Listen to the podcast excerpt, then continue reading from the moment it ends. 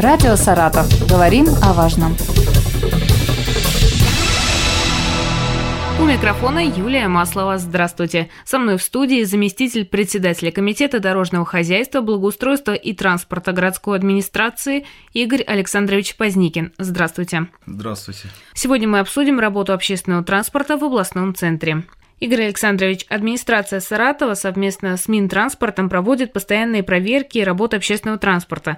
На особом контроле интервал движения – в последнее время много нареканий от жителей, которые подолгу ждут транспорт на остановках. Что показали проверки? Какие меры воздействия на перевозчиков предусмотрены? Да, действительно, на регулярной основе, как Комитетом дорожного хозяйства, совместно с МКУ транспортным управлением, с Министерством транспорта Саратовской области проводятся проверки. Проверки связаны э, с выяснением, нарушаются ли перевозчиками расписание движения транспортных средств, интервалы, потому что действительно поступает нарекание о том, что интервалы завышены, нормативные. Кроме того, также транспортные средства, иногда автобусы сходят с маршрута раньше положенного времени к предприятиям-перевозчикам принимаются меры как дисциплинарного воздействия, также в настоящее время подготовлено ряд претензий и также еще ряд исковых заявлений подано в суд в районный для лишения перевозчиков права осуществлять перевозки. Еще одна проблема, с которой сталкиваются пассажиры, автобусы едут слишком медленно, водители резинят, либо наоборот устраивают гонки с конкурентами. Что может изменить эту ситуацию?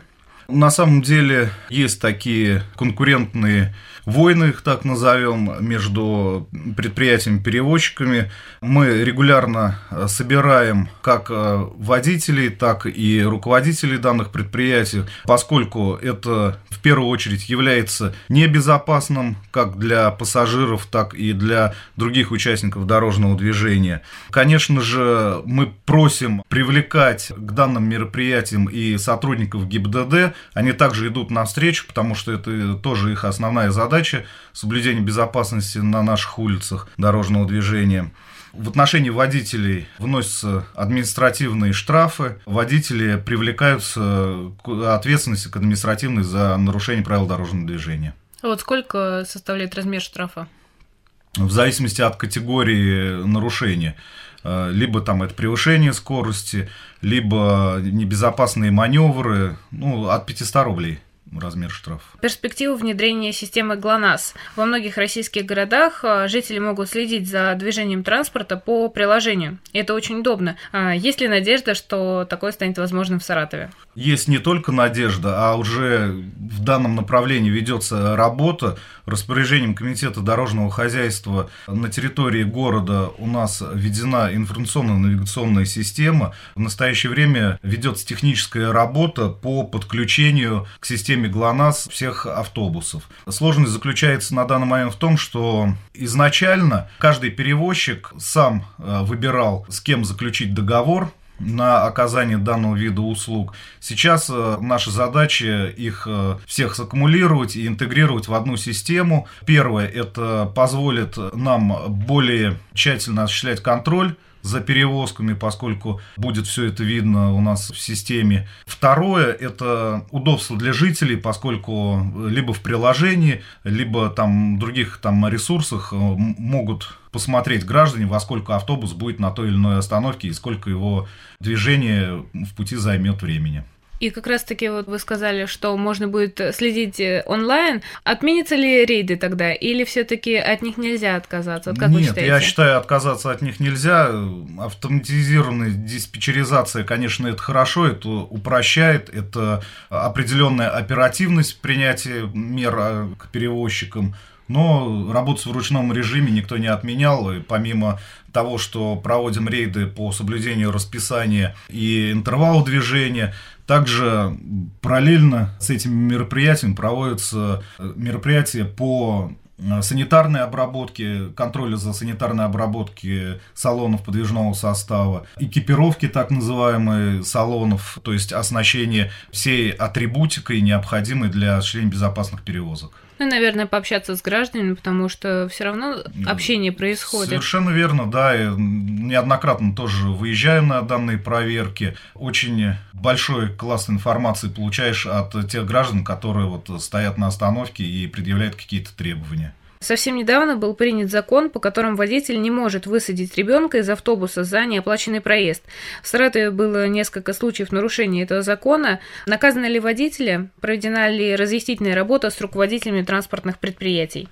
Да, закон был принят такой. Закон, я считаю, совершенно правильный. Действительно, в соответствии с этим законом до 16 лет детей нельзя высаживать из салонов автобуса, которые передвигаются без сопровождения взрослых.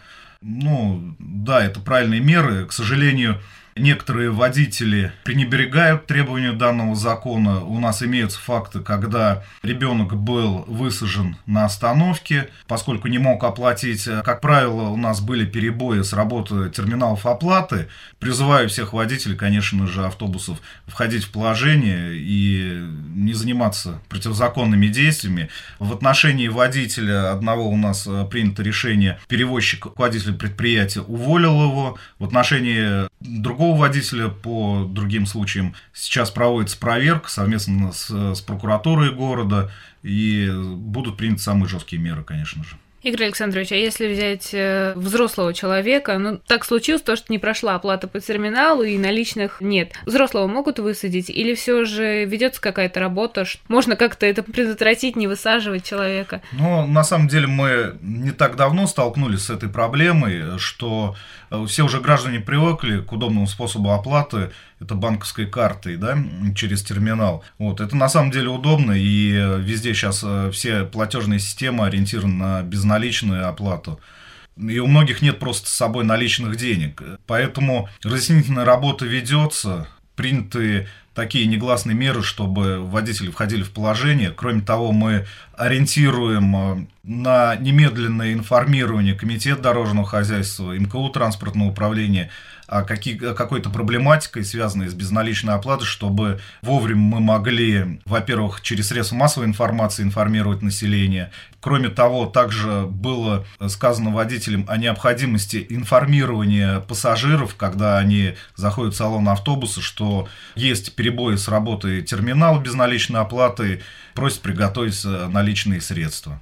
Еще я сама сталкивалась несколько раз э, с таким явлением, что человек не может расплатиться картой, и водитель диктует номер, и через э, онлайн-банк э, все начинают переводить деньги. И вот эта вот огромная очередь стоит, все ждут, пока каждый переведет деньги на карточку. Вот можно или нельзя? На самом деле это не правомерные меры действий водителей. Такие факты мы тоже стараемся пресекать. По большому счету, если есть э, такие случаи, то необходимо сообщить на горячую линию МКУ транспортного управления в случившихся фактах, желательно назвать маршрут, э, время, в которое произошел данный инцидент, и, э, соответственно, желательно регистрационный знак транспортного средства. Так будет проведена более оперативная работа по выявлению нарушителя. Как изменится стоимость проезда в ближайшее время? Ну, у нас э, федеральным законом номер 220 об организации регулярных перевозок пассажиров и багажа автомобильным транспортом,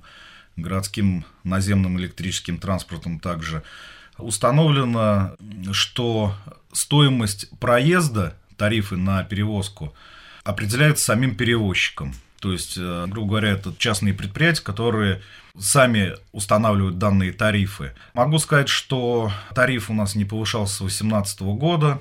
Э, в настоящее время в условиях, конечно, изменения экономической обстановки данный вопрос назрел. И согласно вот названного мной закона, перевозчики предоставляют информацию, информируют Комитет дорожного хозяйства о повышении тарифа за 180 дней до того, как этот тариф э, будет применяться на маршрутах. Первые у нас э, подавались еще в прошлом году уведомление. С 28 марта планируется изменение стоимости на 9 маршрутах. Период с 5 по 29 апреля стоимость увеличится еще на 20 маршрутах. Далее по датам это с 1 по 30 мая еще увеличивается на 25 маршрутах и с 17 по 22 июня также увеличивается. Стоимость проезда будет э, колебаться 25-30 рублей в зависимости от продолжительности маршрута, то есть он будет такой дифференцируемый, э, скажем так, тариф, и у кого 27 рублей повышение будет. Также там э, некоторые перевозчики заявили о стоимости наличной оплаты и безналичной. Заявленные повышения подразумевают то, что безналичной оплаты будет ниже тариф, чем э, за наличные деньги. Ну, сейчас уже это вот тестируется на нескольких троллейбусах. Там 2 рубля да, разница, но да, все равно. 2 рубля разница. Это позволяет, во-первых, э, избежать каких-либо там коррупционных проявлений со стороны водителей, уйти от кондукторского состава, от инкассации денежных средств. Э, то есть безналичная оплата – это более прозрачный вид оплаты. Все-таки вот в случае каких-то нарушений, куда жители могут обратиться, вы сказали, горячая линия, может быть, еще куда-то можно обратиться? Можно обратиться в НКУ транспортное управление, там работает горячая круглосуточная линия, все разговоры записываются, по телефону 28 69 48. Также по работе городского электрического транспорта, если есть какие-то вопросы или проблематика по трамваям это 52 41 38, по троллейбусным э, перевозкам 64 75 78. Также если э, зайти в интернет-ресурсы, есть сайты, которые ввести просто МКУ транспортное управление или Саратов Горэлектротранс. Там а, оперативная информация вообще по ситуации на маршруте. Также можно оставить обращение, которое будет рассмотрено в установленные сроки. Ну и напоследок давайте немножко о приятном, как обновляется автопарк в Саратове и какой сейчас процент э, новых машин э, в областном центре. Маршрутная сеть городского пассажирского транспорта, согласно реестрам маршрутов, э, насчитывает 107 маршрутов, в том числе это 8 сезонных маршрутов, так называемых, осуществляющих перевозки в дачные массивы. Автобусных у нас 85 маршрутов, трамвайных 10, троллейбусных 12. Ежедневно на маршруты города выпускается 876 единиц подвижного состава, из них это 242 автобуса большой вместимости и 634 автобусов малой и средней вместимости. У нас э, критерием оценки при отборе перевозчика является это год выпуска и год эксплуатации транспортных средств. Соответственно, при отборе перевозчиков в результате конкурсных процедур наибольшее количество баллов отдается тем предприятиям, которые заявляют о наличии у них э, и выпуска в рейс новых автобусов. В 2021 году предприятием перевозчика приобретено 104 единицы новых автобусов, из них 67 автобусов большой вместимости, то есть это где-то 28% новых, и 37 малой вместимости, что позволило повысить комфортность перевозок и качество обслуживания пассажиров. Как правило, ну, во-первых, приятно ездить, конечно, где новый чистый салон автобуса, это безопасность, плюс э, новые автобусы, они имеют низкий пол, что позволяет э, перемещаться инвалидам, потом имеют накопительные площадки, где можно разместить также лиц с ограниченными возможностями. Что касается электротранспорта, все мы, наверное, видим на улицах нашего города, это новые троллейбусы «Адмирал», с повышенным запасом автономного хода, которые могут объезжать э, также какие-то проблемные места без подключения контактной сети, а на аккумуляторе. Автобусы комфортные, их приобретено в прошлом году 70 единиц. Сам ездил на этих автобусах очень комфортно и безопасно для перевозок. Напомню, со мной в студии был заместитель председателя Комитета дорожного хозяйства, благоустройства и транспорта городской администрации Игорь Александрович Поздникин. Мы обсудили работу общественного транспорта в областном центре. Радио «Саратов». Говорим о важном.